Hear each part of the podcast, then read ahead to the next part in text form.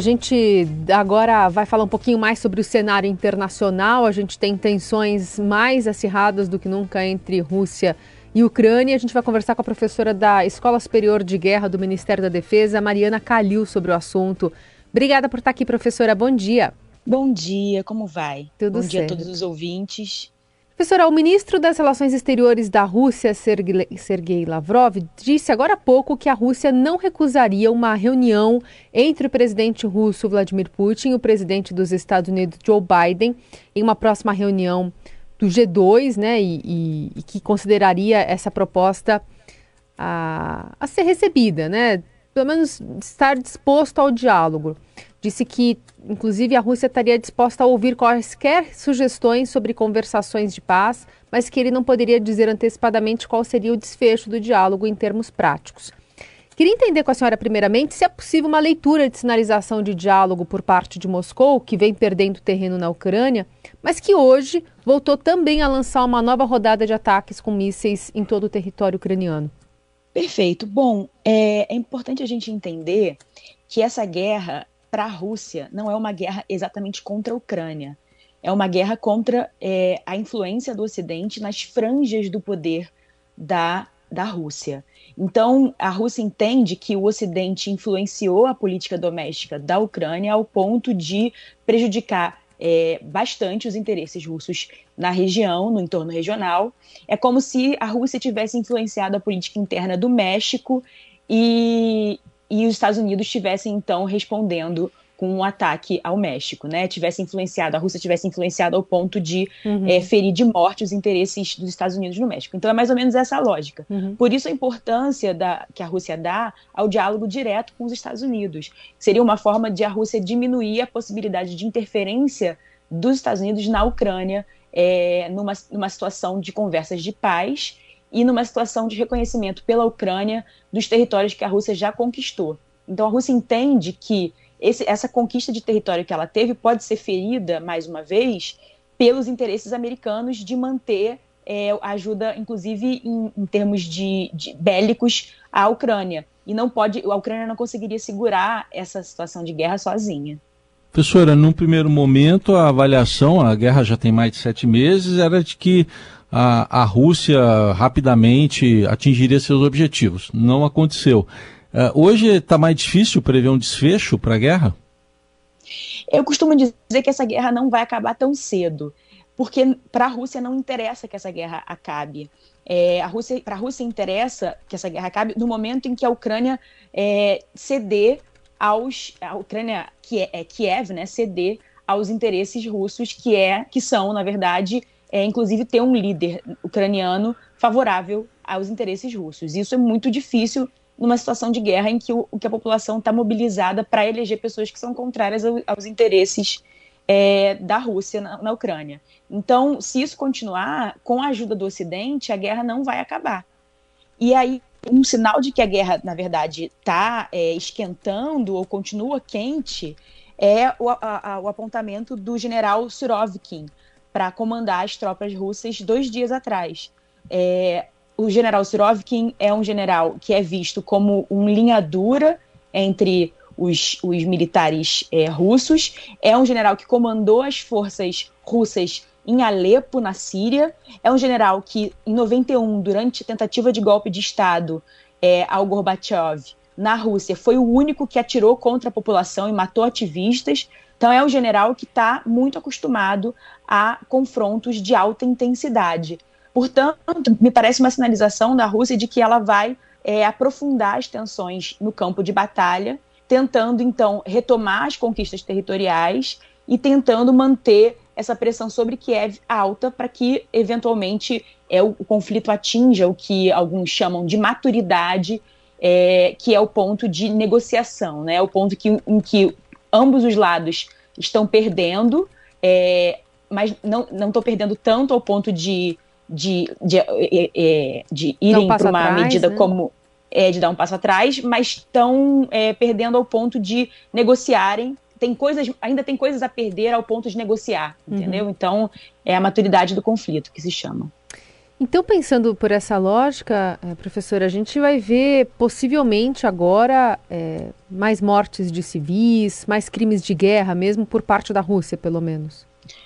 Essa é a sinalização. A Rússia bota um general, substitui o comando das tropas por um general menos é, menos preocupado com, com, com, situações humanitárias, né? E mais acostumado a situações de conflito mais, mais duras. Então, provavelmente, a gente vai ver uma Rússia menos preocupada com questões humanitárias e uma Ucrânia também menos preocupada com questões humanitárias. É, a questão humanitária sempre é uma vítima da guerra, mas nesse caso, quanto mais a Rússia pressionar, mais a Ucrânia também vai desrespeitar as questões humanitárias, porque é uma situação de sobrevivência, né, de, território, de, território, de, é, de sobrevivência territorial. Então a Rússia e a Ucrânia respondem uma à outra. Então é uma situação muito difícil para os civis, é uma situação muito difícil, sobretudo para as crianças e para as mulheres, sempre são os mais atingidos pelos conflitos, e, e a gente tem que é, participar. Eu acredito que o Brasil tem uma, uma posição importante nesse sentido, agora estando no Conselho de Segurança, de participar de conversas para tentar fazer com que haja um desfecho mais construtivo e mais célere para esse conflito. É, a senhora falou da pressão interna na Ucrânia e, e, a pressão interna na Rússia, principalmente depois daquela medida de convocar reservistas para a guerra, de gente que começou a fugir do país. Essa pressão também pesa sobre o Putin na avaliação da senhora? Eu acredito que seja difícil a gente entender qual é o nível de pressão sobre o Putin no momento e como ele está recebendo essa pressão. Mas, sem dúvida, é, ampliar a conscrição, né, ampliar é, é, o alistamento militar é uma medida bastante dura que impacta bastante a juventude do país, que já era uma faixa etária mais cética em relação à guerra. Então, existe uma divisão etária na Rússia em que os mais velhos que viveram a União Soviética, que viveram a década de 90, entendem a necessidade da guerra. E os mais jovens não entendem a necessidade da guerra. Então, quando atingiu exatamente essa faixa etária, o Putin certamente perdeu ainda mais é, apoio é, entre essas pessoas. Agora, a questão é: essas pessoas já não apoiavam tão intensamente a guerra. Então, eu acho que ele fez um cálculo de, bom, já vou ter é, gente não me apoiando nessa população, então eu vou ter resistência nessa população, então eu vou, eu vou nessa população mesmo. E aí o que eu conseguir melhor. Hum. Mas a gente teve situações bastante complicadas de, de russos fugindo para a Turquia, por exemplo. É uma situação difícil para o Putin, que certamente impactou, é, inclusive porque impacta os, os, lares, né? As famílias ficam rachadas. Os pais, por exemplo, os avós, querendo que os netos, inclusive, vão à guerra e os netos fugindo hum. para não ir à guerra.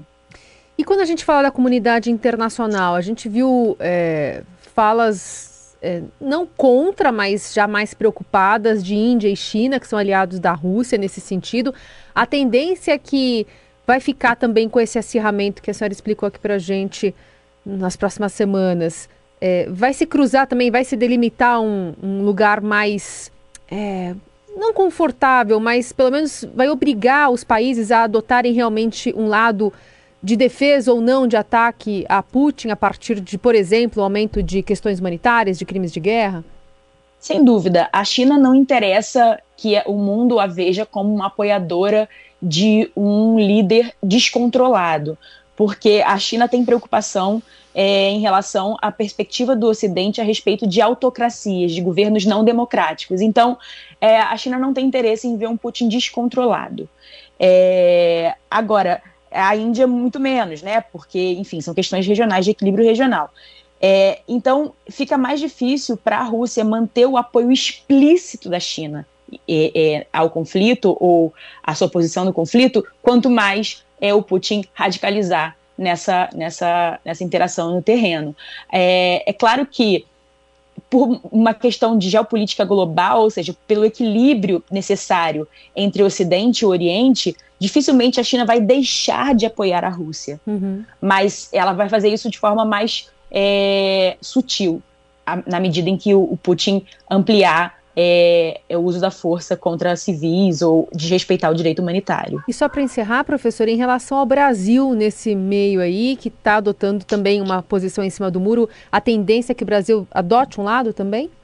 Olha, é, o Brasil tem uma percepção de política externa muito autônoma. Nesse sentido, não é só o Brasil que está em cima do muro. O sul global inteiro, a África, a Ásia, são países que estão é, adotando uma, uma, posição autônoma em relação ao conflito, ou seja, uma posição que não se alinha ao Ocidente, que é a OTAN, nem se alinha à Rússia. Uma posição não é, é, é neutra, né? uma posição que não, não vai tomar partido. É, não, o Brasil não, não é um país único nesse sentido, então é importante que a gente saiba disso, porque não é uma posição, não é nenhuma novidade na política externa. A gente, de fato, tem essa posição em relação é, é, a conflitos que dizem respeito à intervenção é, unilateral, por exemplo, a não ser no, em casos de violação é, drástica do direito internacional, como foi o caso da, da, guerra da Ucrânia no início, e o Brasil condenou a intervenção unilateral. Agora, é, o Brasil entende que há é, razões subjacentes, há razões é, em segundo plano para esse conflito que precisam ser é, abordadas pelos lados, pela Rússia e pelo Ocidente, para que esse conflito seja resolvido nas suas raízes, né? Para que não haja simplesmente uma resolução de, de, curto prazo e haja uma explosão de outro conflito na Geórgia, de outro conflito em, em Belarus, em outro conflito na região. Então, é, o Brasil entende que é necessária uma paz duradoura, uma paz sustentável, e eu tenho certeza absoluta de que o Brasil vai cada vez mais é, adotar uma posição, sobretudo estando no Conselho de Segurança, agora como membro não permanente, uma posição mais construtiva e mais proativa em relação ao conflito, é, mediando, se necessário, oferecendo é, as, as, a, a, os bons ofícios, se necessário, para que é, esse conflito tenha uma solução mais célere.